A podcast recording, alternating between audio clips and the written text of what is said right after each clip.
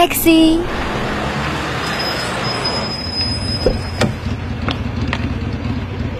我想到外面去，去哪里都好。小姐，旅行是件严肃的事情。可我不在乎。既然这样，那么就去。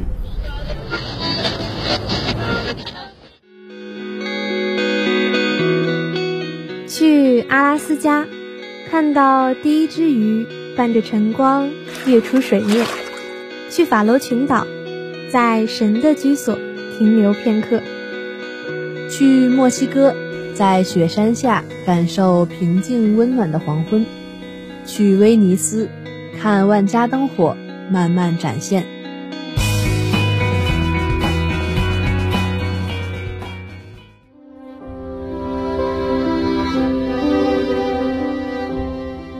去六本木的天空博物馆吃一次法餐，去诚品二十四小时书店翻阅历史，去感悟罗丹美术馆的沉思者雕塑。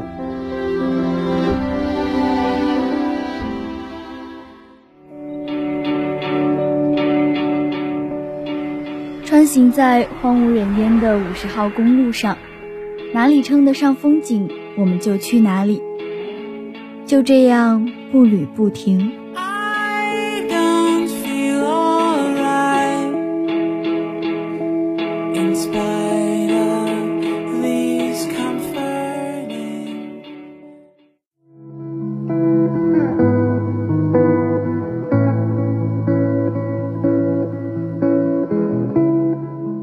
Hello，各位音柱下以及收音机前的听众朋友们，大家好。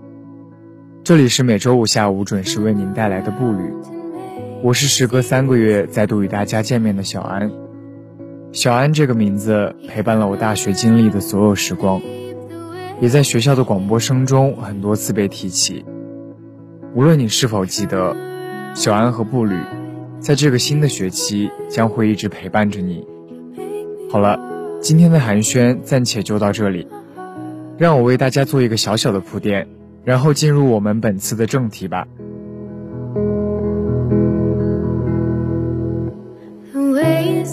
是否存在着这样一个地方，无论你是否喜欢，提起它来都会有些印象；无论你是否熟悉，却或多或少知道它的前世今生。这样的地方在大家的记忆里或许有很多很多，但我要是说的再详细一点，有一座位于中国地理版图西北方。陕西省最出名的城市，对，你首先想到的就是西安，对吧？是大唐不夜城，是摔碗酒，是不倒翁的那个网红西安。但我们今天要讲的是西安昔日的容貌——长安。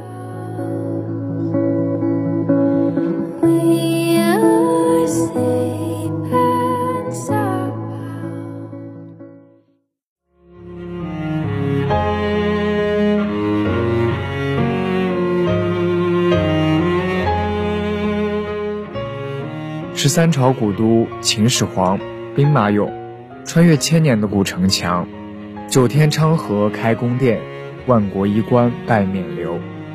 长安回望绣成堆，山顶千门次第开。春风得意马蹄疾，一日看尽长安花。这是提到长安时就会跃入脑海的意象。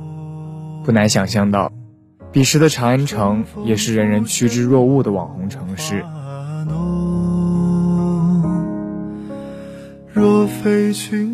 为什么长安是独一无二的长安？长安可以为京呢？最重要的因素一定是地势。长安居关中之地，易守难攻。一旦东方出现变乱，便可以坐镇长安，进可攻，退可守。西汉时期，北方匈奴骚扰不断，而长安靠近边疆，无论是连接西域还是反击匈奴。都有其独到的历史优势。从周至唐，长安城一直是中国的心脏，十三个朝代建都于此，促成了历史上第一座真正意义上的城市。从长安开始，才有了“京”这个名称。毕竟，长安城与雅典、罗马、开罗齐名，并称世界四大文明古都。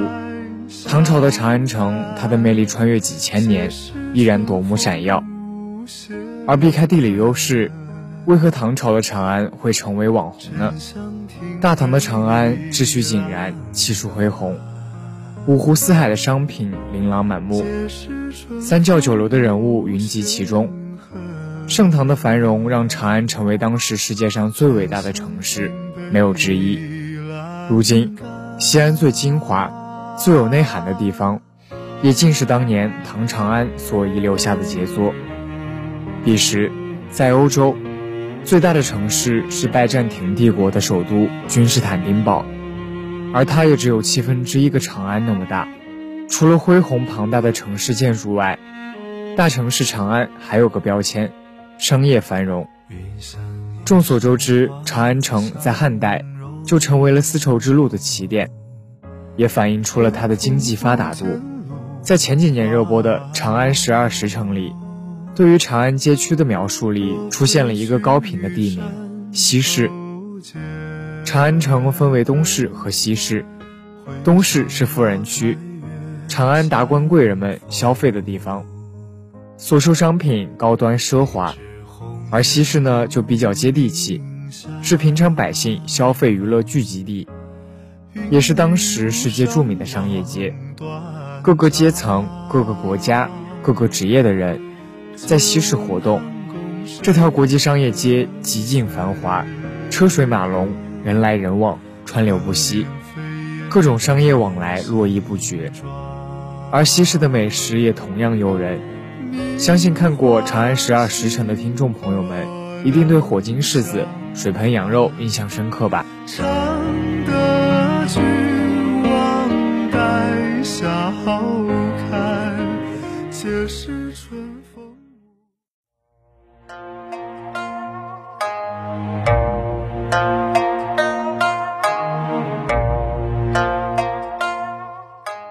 安十二时辰围绕着上元节展开，上元节也就是我们吃汤圆、看灯会的元宵节。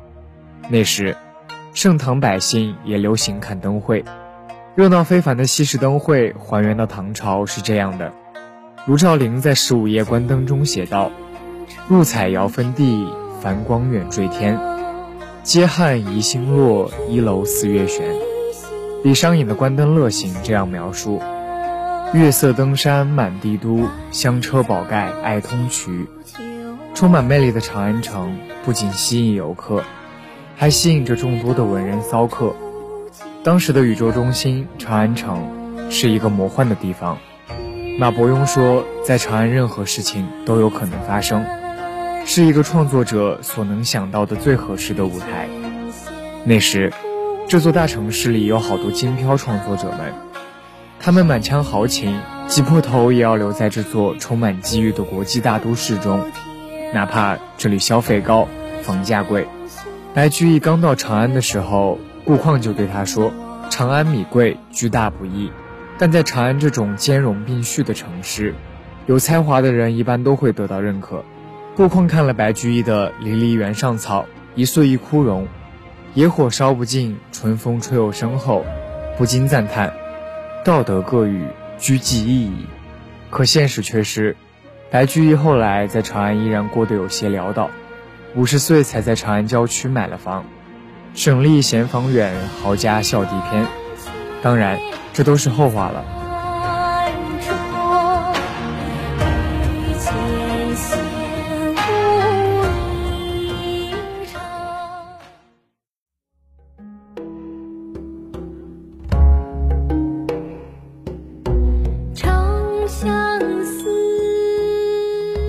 这些有才华的京漂创作者们热爱长安，在这座城市创作了无数唐诗，流传至今。王维写大唐长安城的繁盛：“云里帝城双凤阙，雨中春树万人家。”白居易也在《登观音台望城》中描绘长安：“百千家似围棋局，十二街如种菜洼。遥任微微入朝火，一条新宿午门西。”诗人们和大气磅礴的大唐气象融为一体，自信、骄傲意气飞扬。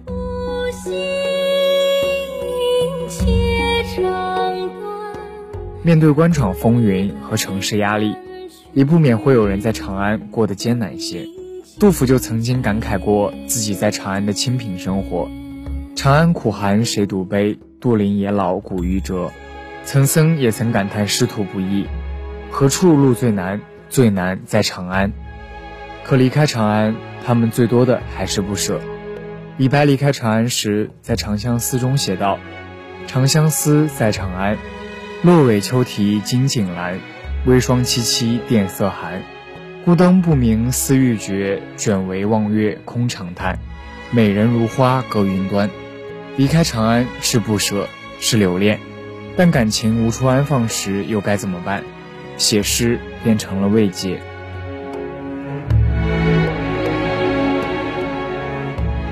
一座城市如何从历史走来？除了史书记载，更多是通过文学作品。长安在诗人们心中的角色，不仅是居所那么简单。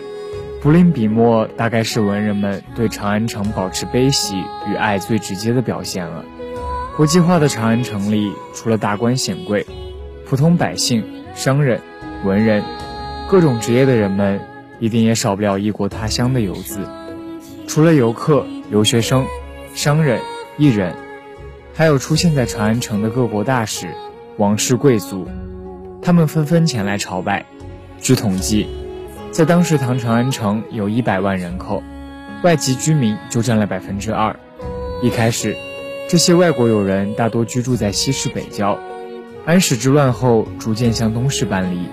哈佛中国史：世界性的帝国唐朝写道：两个关键因素使得大唐帝国能够保持活力，折中主义和世界主义。正是因为唐朝的包容姿态，才有了繁盛的大唐长安。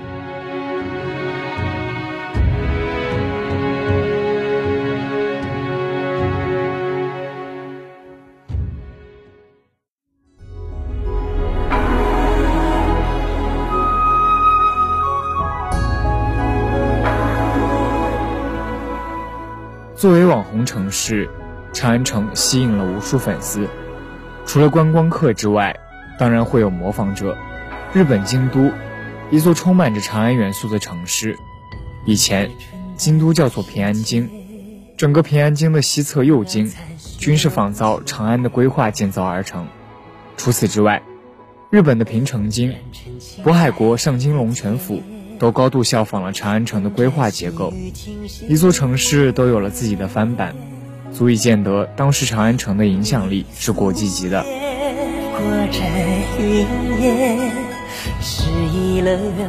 可大城市总是会有城市病。宋朝商量过要不要迁都长安，那时才发现，和所有发展的大城市一样，长安面临着人口过多带来的严峻环境问题。其实。早在唐尚未第二次迁都洛阳时，长安的环境已经变得不那么宜居。人口众多带来的排污问题，影响了长安的空气、城内居民的生活环境。针对乱倒垃圾、人畜代谢物的现象，唐律书亦规定，对随便倾倒垃圾者处以刑罚。有关管理部门如不作为，将会被行政问责，同样获罪并受处罚。唐之后。长安完成了自己的使命，长安作为京的历史就告一段落。如今的西安，现代与古典气质兼备，居民热情又直爽，和过去的长安一样。借助短视频时代的传播，西安再次爆红，成为了游客打卡城市。流连在城墙根的观光者熙熙攘攘，像极了当时西市热闹的景象。历史依然是西安这座城市最厚重的印记。在这里，仿佛还能如穿越般去感受盛唐的恢宏。大唐给我们留下了对长安城的无尽回味。